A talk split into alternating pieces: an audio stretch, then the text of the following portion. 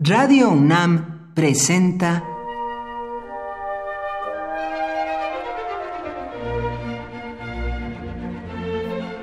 Cuaderno de los Espíritus y de las Pinturas por Otto Cázares.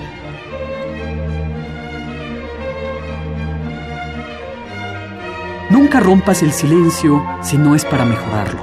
Buen consejo, cortesía de Ludwig van Beethoven. Nunca rompas el silencio si no es para mejorarlo. Y yo espero ser consecuente y no estropearles el silencio, pero esto es algo que no me corresponde a mí determinar. Me viene a la mente el mágico momento en una sala de conciertos sinfónicos en el que el silencio se rompe para mejorarse.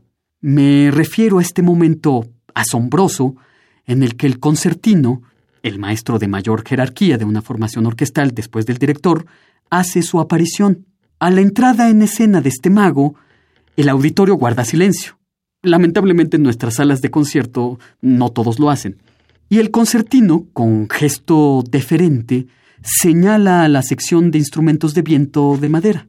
El oboe, entonces, emite una nota la prolongada. Y todos los demás instrumentos vienen a unírsele, le acompañan en esta ceremonia de afinación.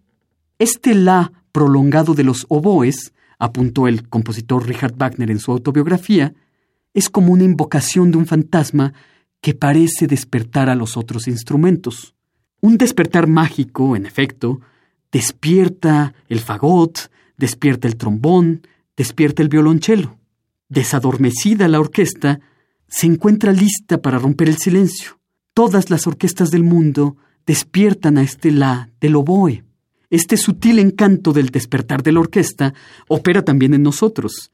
Es el aviso de que nuestro deseo de ver trocado el silencio será colmado en unos cuantos segundos. Por hoy, Otto Cázares cierra el cuaderno de los espíritus y de las pinturas.